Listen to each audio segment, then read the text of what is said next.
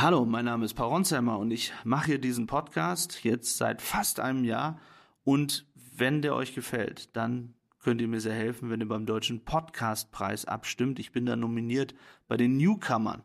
Und den Link findet ihr in den Shownotes. Ich weiß, das ist viel Arbeit, aber vielleicht könnt ihr mir diesen Gefallen tun es könnte ein Szenario eintreten, dass, äh, dass ein Putin so von Unzulänglichkeiten zu Hause ablenken muss, dass er den nächsten Schritt Revisionismus betreiben muss. Das ist ja sowieso schon etwas, äh, was er, was er über die letzten Jahre oder Jahrzehnte hinweg äh, auf, auf seine Agenda geschrieben hat. Es könnte sein, ich, wiederum nur Hypothese, dass das eintritt, worüber du vorhin resoniert hast, dass plötzlich sich NATO-Truppen auf ukrainischem Gebiet befinden und proaktiv aktiv gegen russische Truppen kämpfen und möglicherweise auch letztlich über die, über die ukrainischen Grenzen auf russischem Boden kämpfen. Also alles, alles Hypothesen. Und das sind nochmal, ich glaube nicht, dass es eintritt, aber weil du mir die Frage so stellst. In einem solchen Fall ist, könnte ein Putin sagen, wir haben, wir haben die NATO involviert in einen ursprünglich regionalen Krieg und damit ist die NATO für mich proaktiver Kriegsgegner und Feind.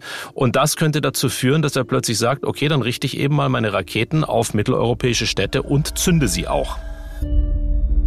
Hallo, mein Name ist Paul Ronsheimer. Ich bin momentan gerade wieder in der Ukraine, schaue mir die Lage hier an und bin verbunden mit jemandem, der sich hier auch auskennt. Und zwar mit Karl Theodor zu Guttenberg. Den muss man, glaube ich, kaum vorstellen. Guttenberg war Wirtschaftsminister, Verteidigungsminister und ist mittlerweile Unternehmer, Autor und auch Podcaster. Ich freue mich sehr, dass er heute hier ist. Wir kennen uns lange, deswegen duzen wir uns. Hallo KT. Hallo lieber Paul, eine Freude, dich zu hören. Hätte dich lieber hier in der unmittelbaren Nähe, aber du bist einmal mehr in Kiew. Du kennst dich in Kiew ja auch ein bisschen aus. Wir haben uns hier getroffen im ersten Jahr des Krieges. Du hast eine Dokumentation damals gemacht für RTL über die Lage. Und ich bin in den vergangenen Tagen hier unterwegs gewesen, habe viele Generäle getroffen, Politiker, war im Präsidentenpalast und mein Eindruck momentan ist tatsächlich ein wirklich düsterer, nämlich, dass wir langsam aber sicher in Richtung eines russischen Siegs gehen, wenn es so weitergeht. Und mich beschäftigt die Frage seit Tagen, wie das eigentlich passieren kann, dass wir da so wie Schlafwandler in diese Richtung gehen und hier passieren eigentlich dramatische Dinge. Ich und andere schreiben es auch auf, aber da muss man nicht nur auf Deutschland schauen, sondern in Europa und in den USA scheint es immer weniger Menschen zu beschäftigen.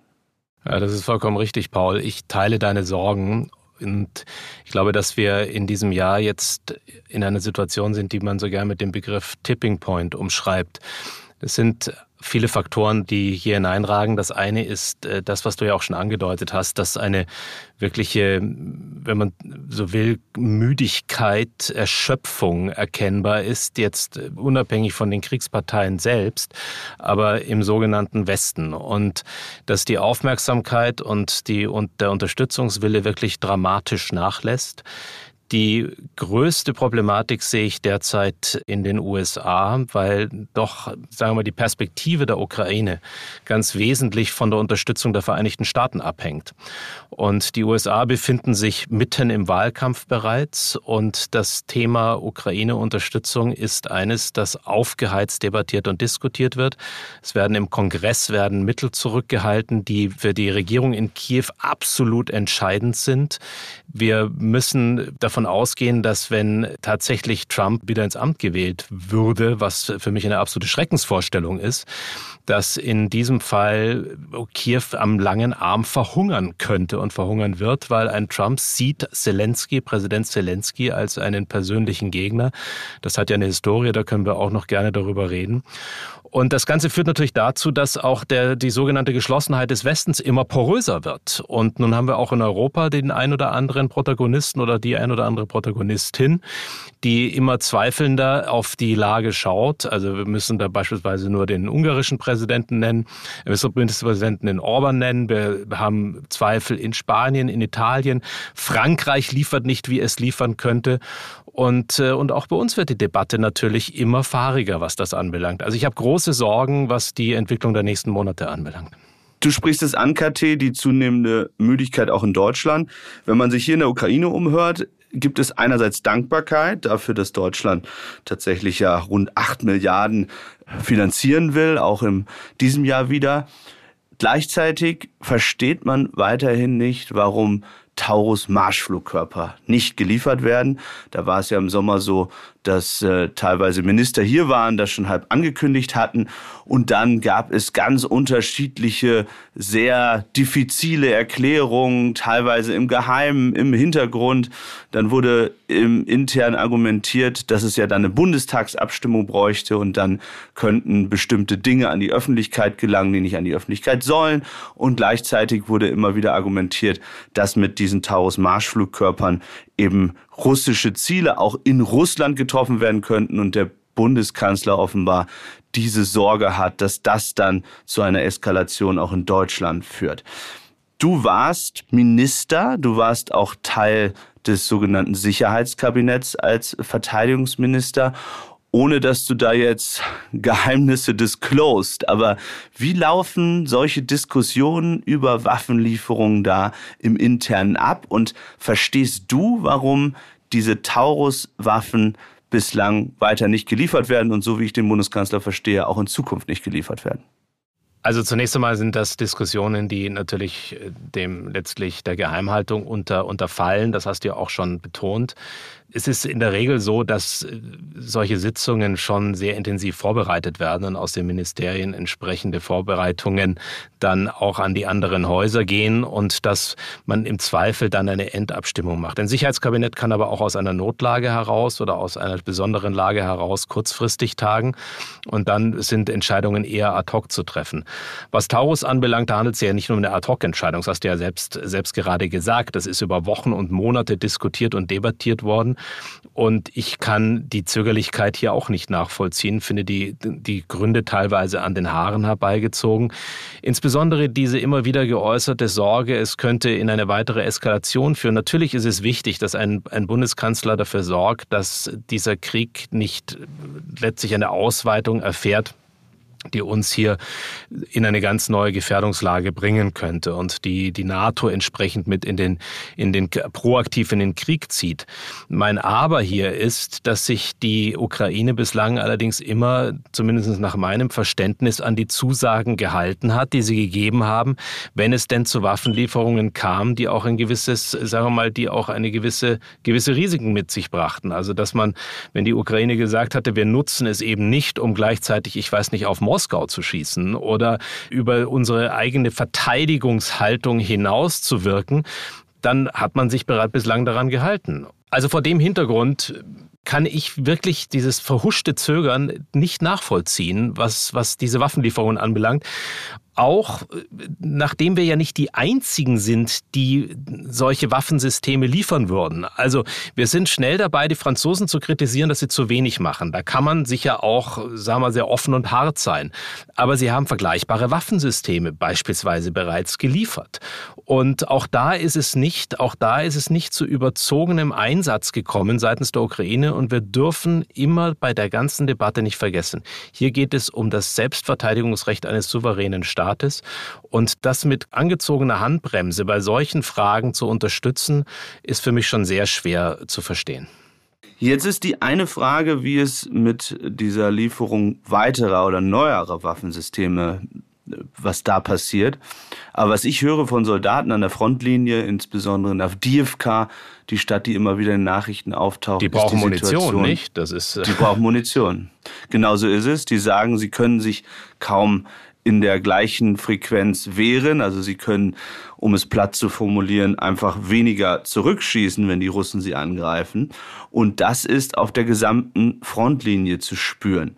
Wenn wir in dem Zusammenhang auf die USA schauen und sehen, dass jetzt Trump dort momentan zumindest sehr erfolgreich ist in äh, den Diskussionen und in den Vorwahlen der Republikaner und es immer mehr danach aussieht, dass er tatsächlich ähm, Kandidat werden könnte, zumindest sehr, sehr gute Chancen hat, Bedeutet das aus deiner Sicht automatisch, dass die USA die Ukraine im Stich lassen werden, wenn Trump Präsident wird? Oder könnte es auch da wieder eine 180-Grad-Wende geben? Wie schätzt du ihn politisch ein?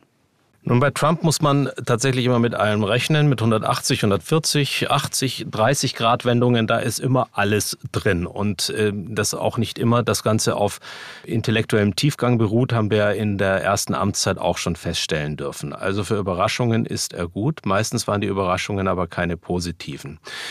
Die Gefahr, die ich hier sehe, ist, dass ein Trump, sollte er ins Amt kommen, den ersten für ihn, im, im Englischen sagt man so schön, seine low-hanging fruit wäre, dass er sagt, mein Vorgänger, dieser unverantwortliche Biden, in seinen Worten dann, hat uns in zwei neue Kriege gebracht, was natürlich eine, und so argumentiert er ja heute schon, was natürlich in der Hinsicht eine verwegene Feststellung ist, weil es war nicht Biden, der diese Kriege ausgelöst hat. Aber mit mir wäre das nie passiert. Mit mir wäre weder äh, Ukraine so passiert, wie es sich, wie es sich gezeigt hat, noch, noch das, was wir in, mit mit Gaza und Israel und dem Nahen und Mittleren Osten insgesamt derzeit auch betrachten müssen. Und er wird versuchen, so schnell wie möglich in seiner ganzen Bescheidenheit, äh, das war jetzt natürlich ironisch, sich als Friedenspräsident zu, zu etablieren und einen Versuchen, einen Deal, spricht er so gerne von diesen Deals mit Moskau und mit der Ukraine auf den Weg zu bringen. Sollte sich ähm, bei einem solchen Deal Zelensky verweigern, beziehungsweise Kiew oder die ukrainische Regierung verweigern, wird er natürlich dann drohen und sagen, vor diesem Hintergrund, wenn ihr das macht, äh, könnt ihr überhaupt nicht mehr mit irgendwelchen Mitteln rechnen. Und er sieht Zelensky, ich habe das vorhin ja schon mal kurz angesprochen, auch als einen persönlichen Gegner, weil der sich damals unter der ersten Trump-Regierung geweigert hatte, die Investigation gegen Hunter Biden, den Sohn des, des amerikanischen Präsidenten, und eben auch gegen den Präsidenten selbst zu unterstützen. Und ein Narzisst und, und einer von wirklich immer wieder Rachegelüsten geprägter Donald Trump wird sich natürlich diese Möglichkeit kaum entgehen lassen. Also das ist ein Horrorszenario für Kiew, weil er Erpressungspotenzial hier zeigt. Und jeder Kompromiss, der von einem Trump angestoßen würde, spielt natürlich Putin in die Hände. Trump geht es dabei nur um sich selbst, um sich zu Hause hinzustellen und zu sagen, Gönners, ich war derjenige, der letztlich hier Amerika wieder aus dem Krieg gebracht hat. Ich bin der große Friedensstifter. Und äh, da muss man, äh, sagen wir, das ist schon etwas, was dem Zynismus dann schon sehr nahe kommt. Zelensky dagegen ist so weit, dass er Trump einlädt aber es ist nicht so, dass er sich irgendwie in einer Art und Weise versucht, Trump ja anzudienen oder zu umschmeicheln. Ganz im Gegenteil. Er sagt, dass das unrealistisch ist. Er macht sich fast ein bisschen lustig über diese Aussagen von Trump, dass er innerhalb von 24 Stunden einen Deal verhandeln könne. Zuletzt in einem Interview mit einem britischen TV-Sender. Was macht das mit Trump, glaubst du, wenn er den Zelensky so im TV sieht? Ja, Paul, ich meine, du, du, hast es ja auch über Jahre hinweg beobachtet und auch selbst immer wieder darüber berichtet. Ein, ein Zelensky ist natürlich auch schon jemand, der Selbstbewusstsein fehlerfrei buchstabieren kann, auch muss in einer solchen Lage. Aber was Trump anbelangt, der nimmt so etwas immer persönlich und ist, ist jemand, der mit dieser Form auch mal eines ironischen Umgangs äh, mit seiner Person eben überhaupt nicht umgehen kann, meistens dann wild um sich, um sich schlägt und eben sehr schnell dazu neigt, aus der Hüfte heraus heraus dann auch schlichtweg auch mal den einen oder anderen Racheakt dann äh, zu inszenieren. Es geht ihm im Wesentlichen um sich selbst, das eigene Bild und äh, das ist dann selten eingebettet in größere geopolitische Zusammenhänge.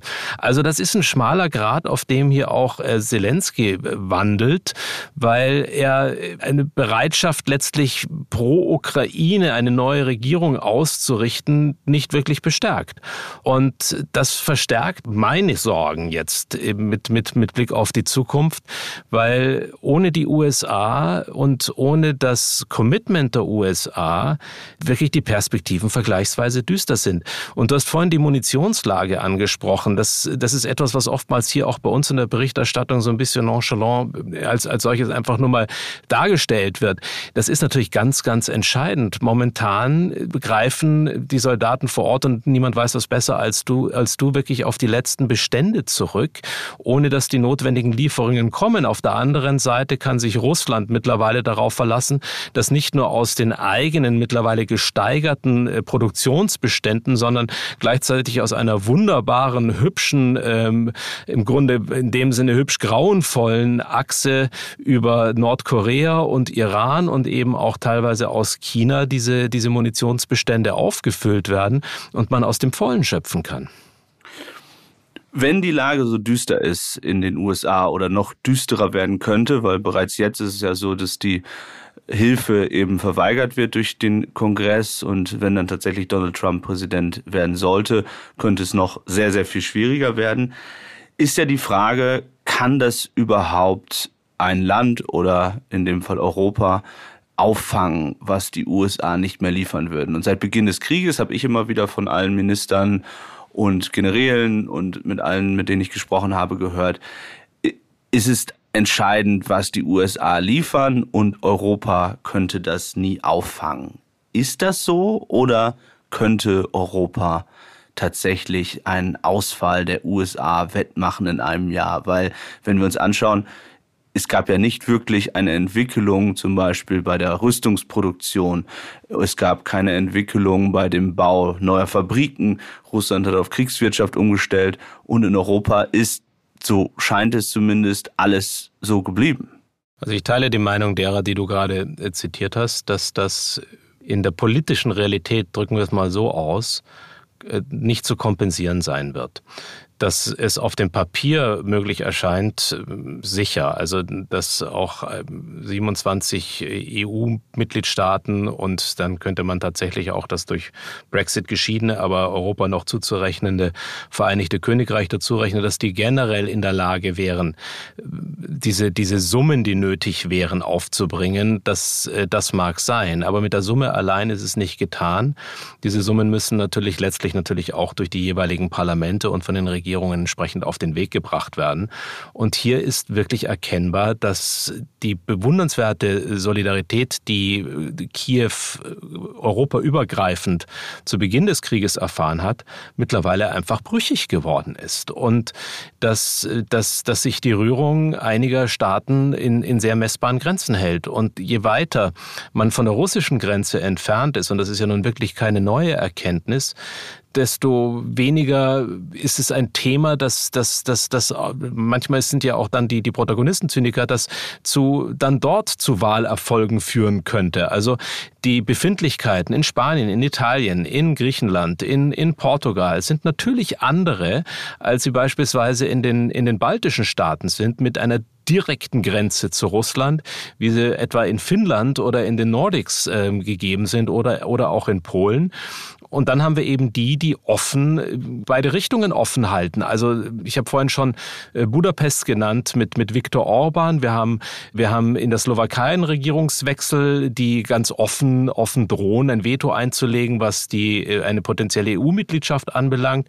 All das führt aber auch dazu, dass eben die Stabilität nicht nur innerhalb der EU leidet, sondern auch der NATO. Und das spielt natürlich dem Zyniker in Moskau mehr als alles andere in die Hände. Gerade die Slowakei, da hat sich Fico, der neue Premierminister, geäußert und gesagt, dass er keine Waffen schicken würde und dass äh, Kiew korrupt sei und unabhängig davon er auch gegen einen NATO-Beitritt sei, weil dann ein dritter Weltkrieg ausbreche. Das sind ja alles Töne, die eher an pro-russische Politiker erinnern, beziehungsweise an Moskau-Rhetorik. Dann gibt es aber Staaten, und du hast es angesprochen, die eben eine direkte Grenze haben, wobei das ja in Ungarn auch der Fall ist. Eine direkte Grenze, Ungarn, direkte Grenze zu, zur Ukraine, nicht wahr? Genau, genau. Und wenn wir uns Polen anschauen, da ist jetzt Donald Tusk Premierminister geworden, Sikorski als Außenminister, die sehr als sehr pro-ukrainisch gelten. Die Frage, die ich mir in diesen Tagen gestellt habe, wie werden eigentlich die Polen und die Balten reagieren, wenn Russland tatsächlich weitere Dörfer und Städte erobert, wenn Russland vorankommt und es so aussehen könnte, dass Russland tatsächlich diesen Krieg in einem noch größeren Ausmaß gewinnen könnte, als wir heute denken. Also, dass es eben keine Linie gibt und keinen Stillstand, sondern Russland vorankommt. Da gibt es ja sehr unterschiedliche Analysen. Die einen sagen, dass Putin eben auf Zeit spielt, auf Donald Trump wartet, dass er eben aber, wenn er auf Zeit spielt, auch größere Vorteile hat, weil die Rüstungsproduktion äh, schneller gelingt. Andere wiederum sagen, Stand jetzt habe er aufgrund der hohen Verluste auch keine Chance auf eine wirkliche umfangreiche Gegenoffensive, die viele äh, Städte jetzt einnehmen würde. Aber nehmen wir mal den Fall, Russland wäre erfolgreich in den nächsten Monaten und es sähe so aus, ähm, dass Russland tatsächlich noch weitere Städte hier erobern könnte.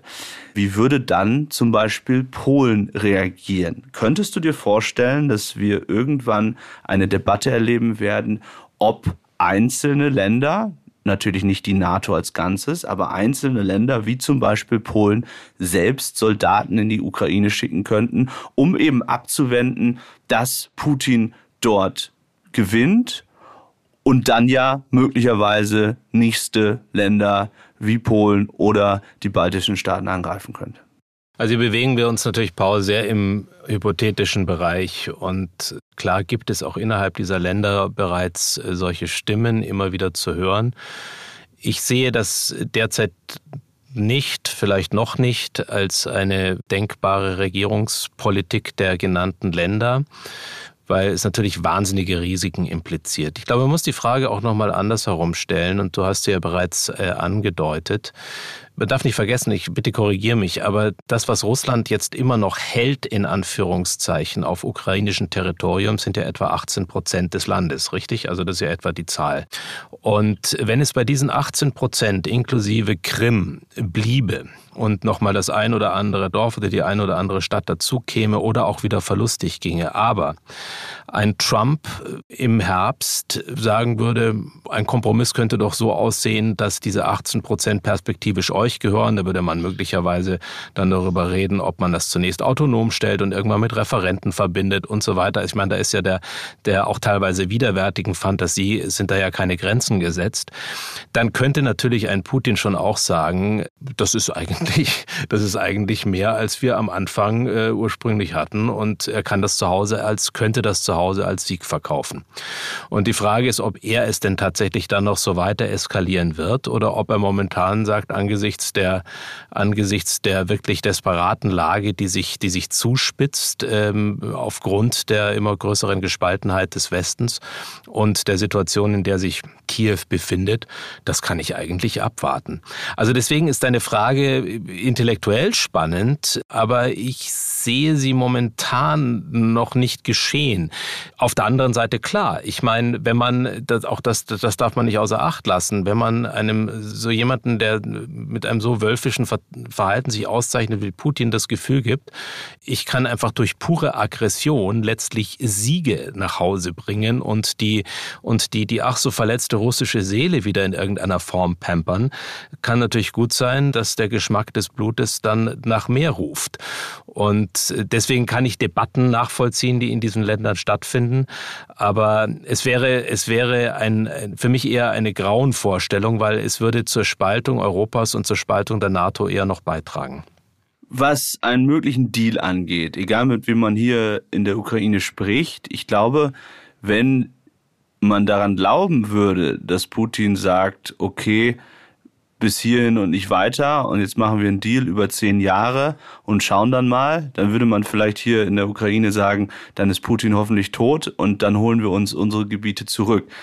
Aber man hat ja eine Art Deal mit Putin gemacht. 2015, ich erinnere mich daran, ich war dort in Debaltseva, da war damals die Schlacht im Donbass und da gab es das berühmte Minsk-Abkommen, damals noch mit François Hollande, Poroschenko, Merkel und Putin natürlich. Und da hat man sich ja auf eine, ja, einen Waffenstillstand geeinigt und dann ging das von 2015 immer weiter. Und Putin hat noch kurz vor dem Angriff auf Kiew gesagt, er würde natürlich niemals Kiew angreifen.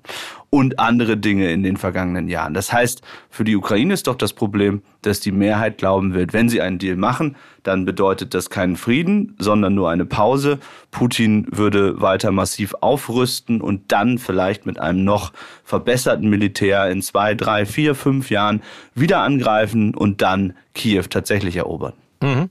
Bei Putin muss man mit allem rechnen und, und dass der am Ende des Tages oftmals einen Scheiß auf irgendwelche, auf irgendwelche Abmachungen gibt, haben wir oftmals, haben wir oftmals in der, in der Historie jetzt erleben dürfen und dass er nicht davor zurückschreckt, dann auch zu zu denkbar grauenvollen Mitteln zu greifen. Ich meine, man kann ja sagen, Gottlob, was heißt Gottlob, das klingt jetzt so schlimm angesichts dessen, was in der Ukraine sich abspielt.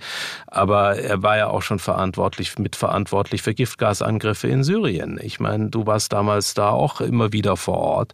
Und ich traue einem Putin so weit, wie man einen Klavierflügel schmeißen kann. Also es ist äh, klar, jede Abmachung kann letztlich nur halten, wenn sie mit so viel Stärke unterlegt ist, ist, dass ein Putin sich 17 Mal überlegen muss, ob er einen nächsten Schritt nochmal wagt. Und so eine, so eine starke Position kann in meinen Augen nur halten, wenn die NATO unverbrüchlich zusammenhält und sich nicht auch in, in, in Selbstauflösungsdebatten befindet, was unter Trump, also, also insbesondere, was heißt Selbstauflösung, aber zumindest in einer Debatte befindet, die den wesentlichen Faktor der NATO, nämlich die Vereinigten Staaten, ähm, als, als, als Wackelkandidaten dann irgendwann äh, betrachten könnte dann äh, hätte, dann hätte nicht nur die Ukraine ein riesiges Problem, sondern dann hätten wir als Europa ein gewaltiges Problem. Und deswegen ist die einzige, die ich das auch immer wieder gesagt gehabt. Es ist die, die, die, die einzige Diktion, die ein Putin in, in, in einer gewissen Vertragstreue halten kann oder das, das einzige Mittel, das ihn da halten kann, ist eine möglichst klare, un missverständliche, unmissverständlicher Hinweis darauf, einen Schritt weiter und es fliegt dir was ganz anderes um die Ohren. Aber das muss natürlich dann auch mit Glaubwürdigkeit unterfüttert sein. Kate, lass uns über Deutschland sprechen und eine direkte Bedrohung für unser Land, die immer offener diskutiert wird. Boris Postorius, der Verteidigungsminister, hat jetzt in einem Interview davon gesprochen, dass Wladimir Putin in fünf bis acht Jahren Deutschland angreifen könnte, also dass dann die russische Armee dazu imstande wäre. Wie kommen, nochmal, du warst Verteidigungsminister, solche Einschätzungen zustande und ist das realistisch? Ich finde es zunächst einmal richtig und gut, dass endlich einmal auch in Szenarien gedacht wird und nicht nur ad hoc auf den nächsten Tag hingehandelt wird. Das ist zunächst einmal wohltuend und anstatt sofort in entsetztes Ächzen zu verfallen, wie das da, wie das schon wieder in einigen, in einigen Medien und auch in einigen politischen Kreisen zu hören gewesen ist, glaube ich, kann man doch eigentlich nur dankbar sein, ähm, wenn mal gewisse Vertreter sagen, die Wahrscheinlichkeit mag jetzt nicht bei 50 Prozent liegen, aber selbst wenn sie bei 5 oder bei 10 Prozent liegt, ist es doch unsere verdammte Pflicht, uns darauf inhaltlich, aber über, den, über die Inhalte hinaus auch tatsächlich vorzubereiten. Und deswegen kann ich dieser, kann ich dieser Diskussion, die da angestoßen wurde, sehr viel abgewinnen. Das war nicht immer der Fall. Das war auch in meiner Zeit nicht der Fall. Die, die Welt ist nun eine, wo sich in, innerhalb einer, einer Nanosekunde sich Gewichte dramatisch verschieben können und das, was wir gewohnt sind und das, was wir schätzen und gelieben, gelernt haben, plötzlich in Frage gestellt sein kann. Und demzufolge finde ich die Debatte richtig, auch wenn an der einen oder anderen Stelle mal mit etwas ungewohnten Wortschatz gearbeitet wird. Lieber ein Weckruf dieser Art, als weiterhin äh, wie Dornröschen vor sich hin zu dämmern. Aber für unsere Hörerinnen und Hörer, wie kommt so eine Einschätzung zustande? Ist das Geheimdienst? Ist das irgendein Institut, das das erarbeitet? Wie kommt man darauf zu sagen, in fünf bis acht Jahren ist das so? Rechnet man hoch, wie die russische Armee sich entwickeln könnte.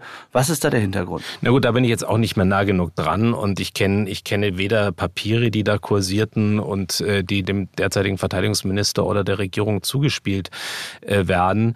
Ich glaube, ein bisschen was hat das auch mit mit mit gesundem Menschenverstand zu tun. Ich glaube, man man setzt mal ein Datum und belegt es mit einer mit einer gewissen Wahrscheinlichkeit.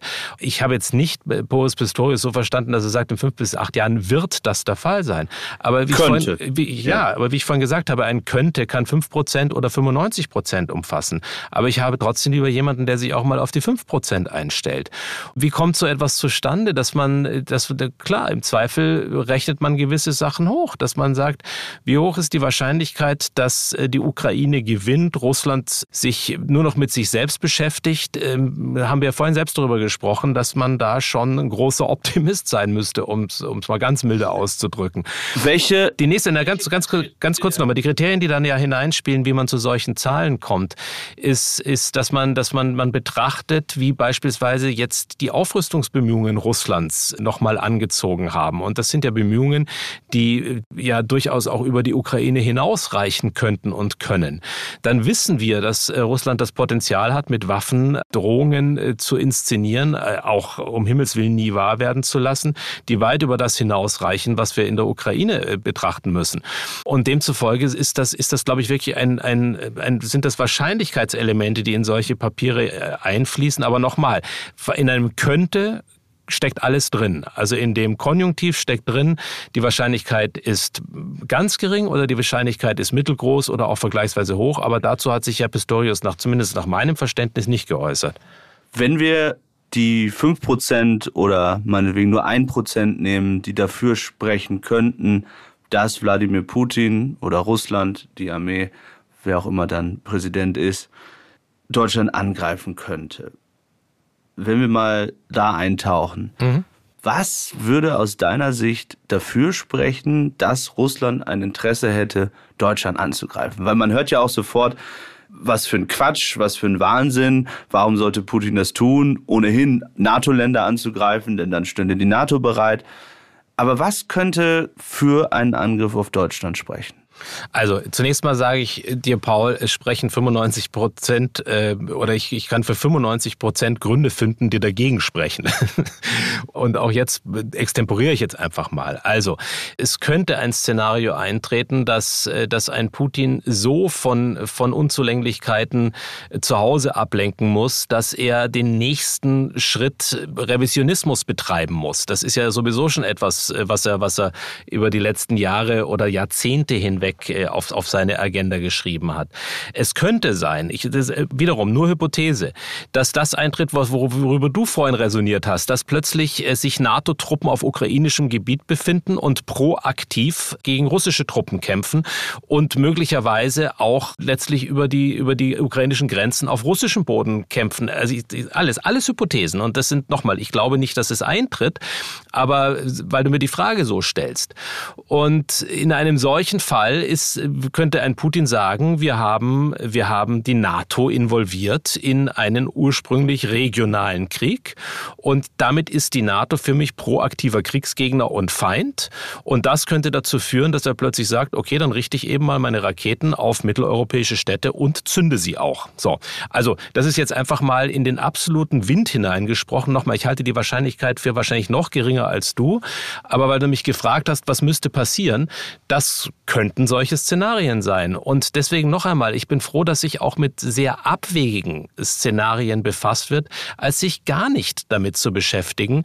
Weil zu, zu, zu meiner Zeit damals waren wir unterhalb ein Prozent Wahrscheinlichkeit, dass Russland überhaupt wieder einen westeuropäischen Staat in irgendeiner Form gefährden könnte. Das galt für die gesamte Szenerie von Politik über Medien, über und auch gar noch nicht mal alleine in Deutschland, überall. Und, ähm, und das hat sich natürlich verändert. Diese Zahl hat sich nach oben verschoben und deswegen ist es, glaube ich, sehr, sehr richtig, sich damit zu befassen. Das eine sind ja Szenarien, düstere Szenarien und das andere ist äh, dann der Zustand der Bundeswehr. Und wenn wir uns den anschauen, dann sagen viele Experten, der hat sich auch trotz Ankündigungen von Olaf Scholz, äh, trotz Ankündigung der Zeitenwende nicht wirklich verbessert. Boris Pistorius muss ums Geld kämpfen. Äh, Generäle sind frustriert. Es rumort schon wieder äh, bei der Bundeswehr. Es gab jetzt einen Bericht, wonach die Luftwaffe, die deutsche Luftwaffe momentan nicht mal eine Stadt wie Cottbus äh, verteidigen könnte.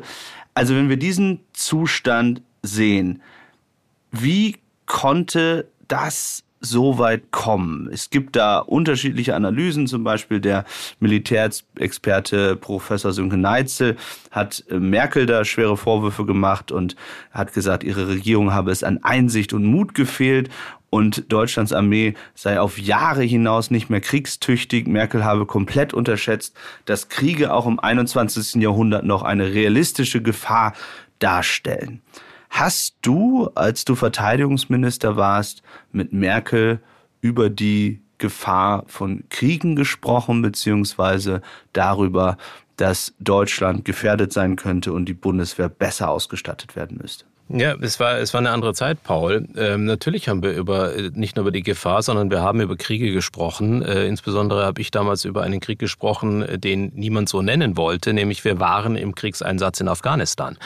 Und nicht nur dort, wir hatten Einsätze im Kosovo, wir hatten, äh, wir hatten eine Weltlage, die man damals als asymmetrisch betrachtet hatte und wo nahezu keiner davon ausgegangen ist, dass man wieder in eine, in, fast in die alten Muster zurückkehrt und einer Bedrohungslage, die man damals für Europa nahezu ausgeschlossen hatte. Das hat sich dramatisch verändert.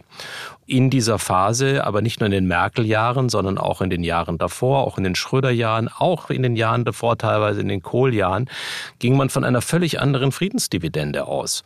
Dass sich Zeiten brutal ändern können, ist nun mal in der Geschichte nichts ganz Neues.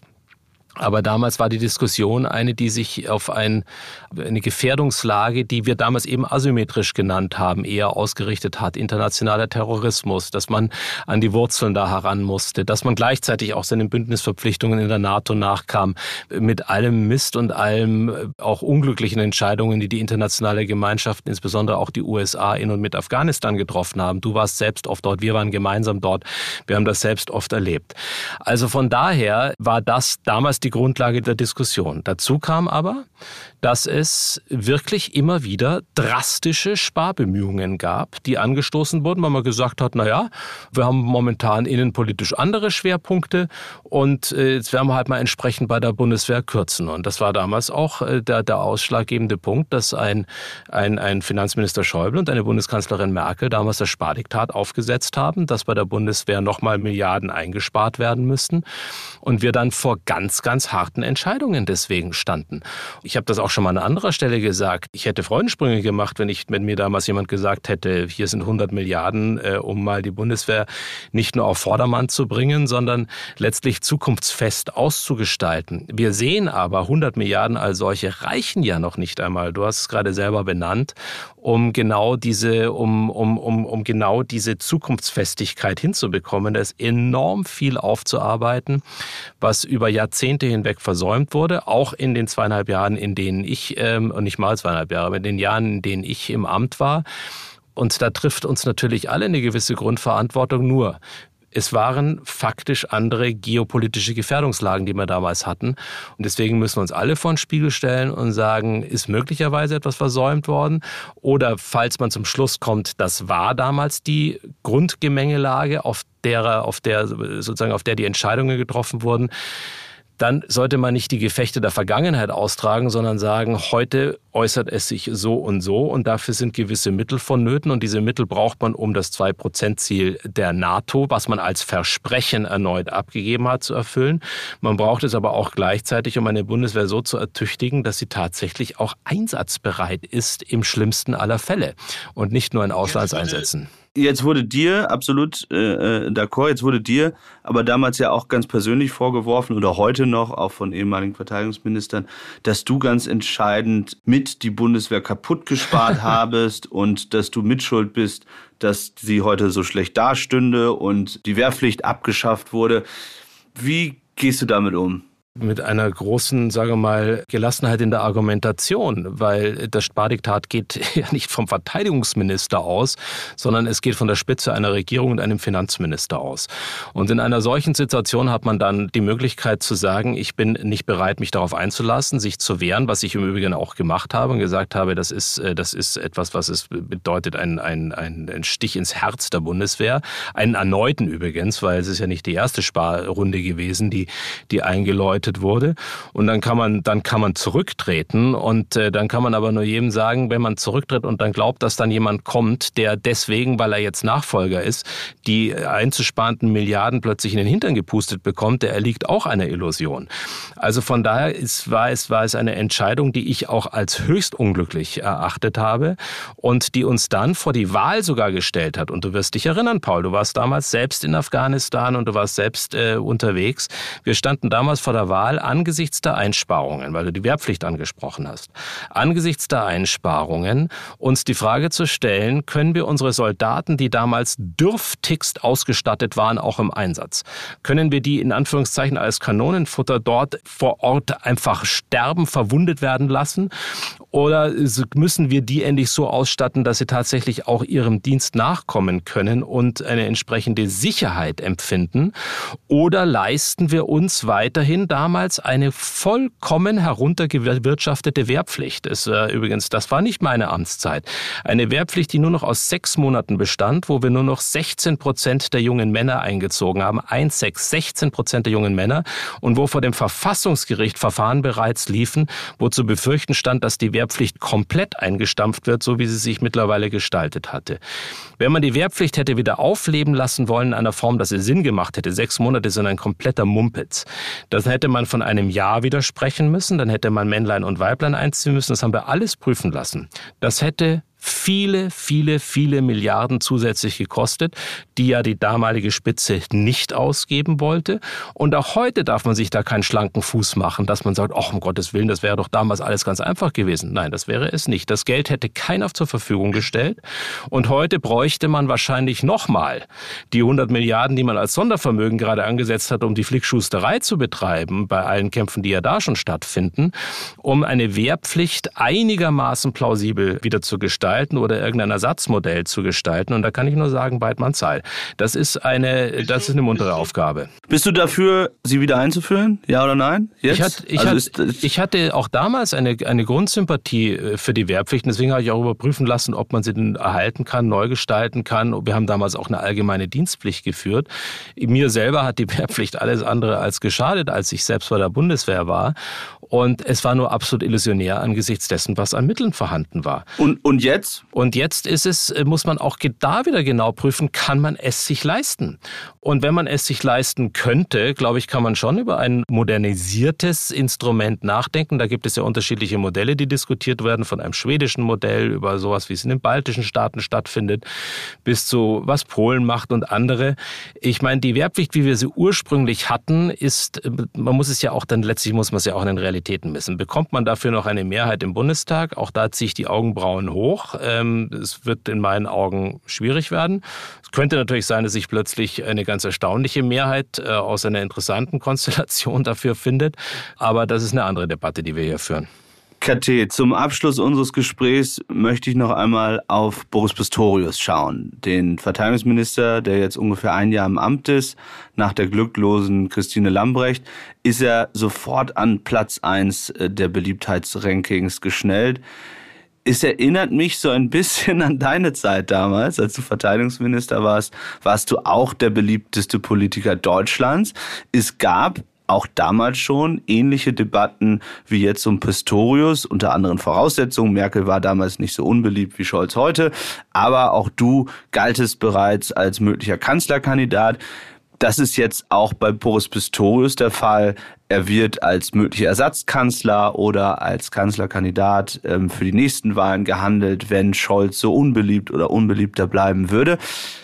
Findest du, dass Boris Pistorius Kanzlermaterial ist? Ich finde auf jeden Fall eine sehr erfrischende äh, politische Bereicherung in unserer manchmal doch ziemlich trübseligen Landschaft, die wir hier haben.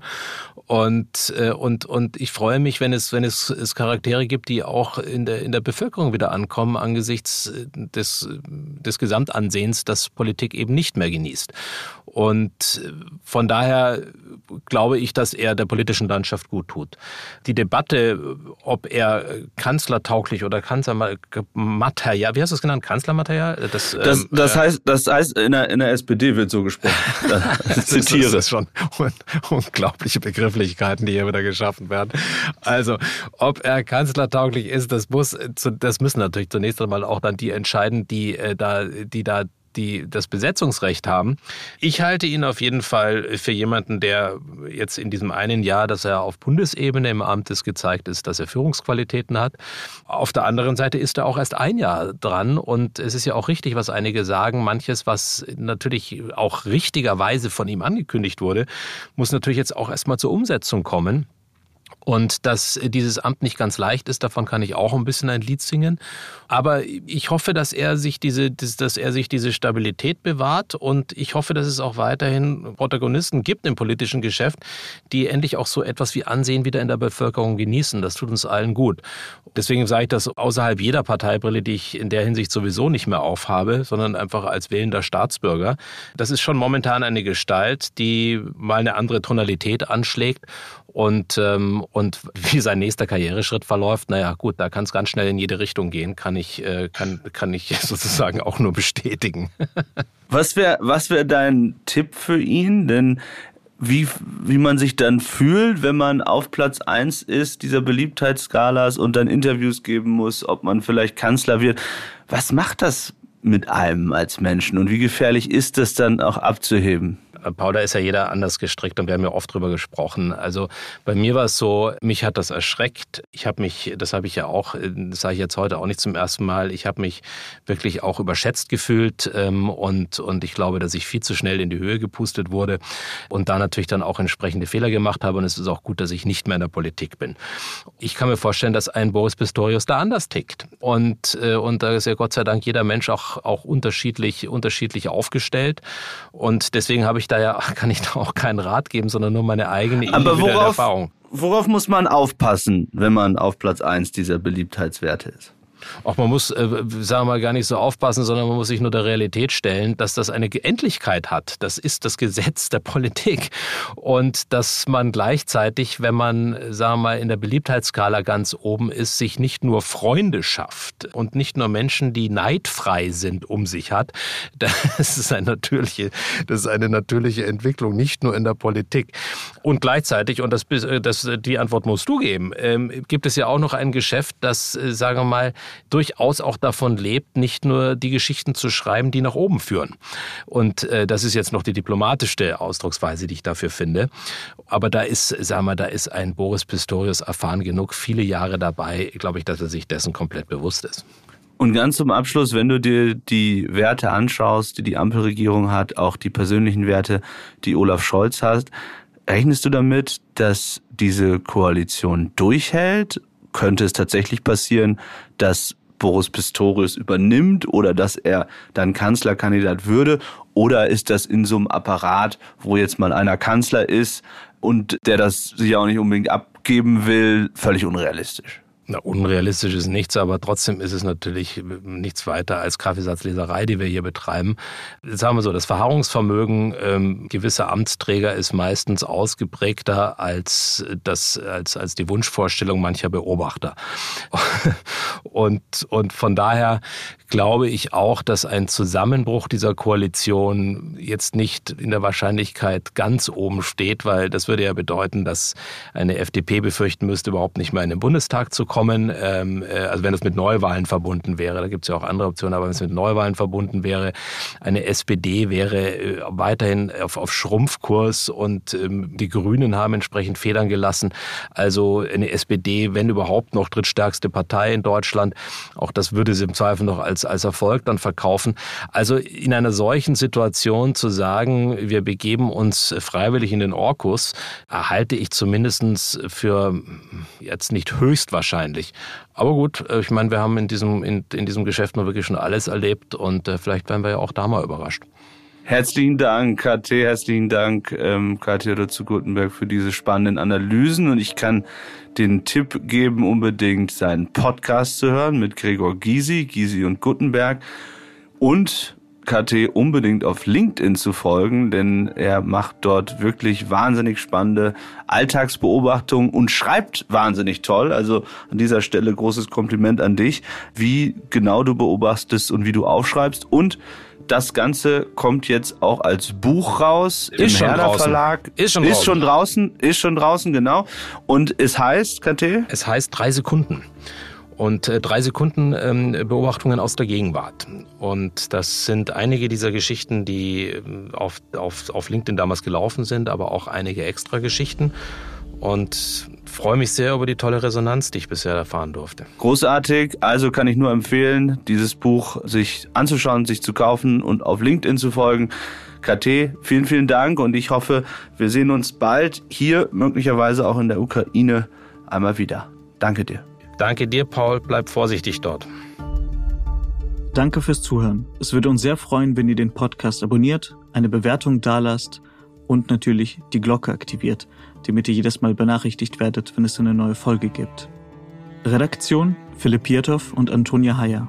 Aufnahmen aus aller Welt Vadim Moisenko und Georgos Mutafis. Produktion Serda Dennis.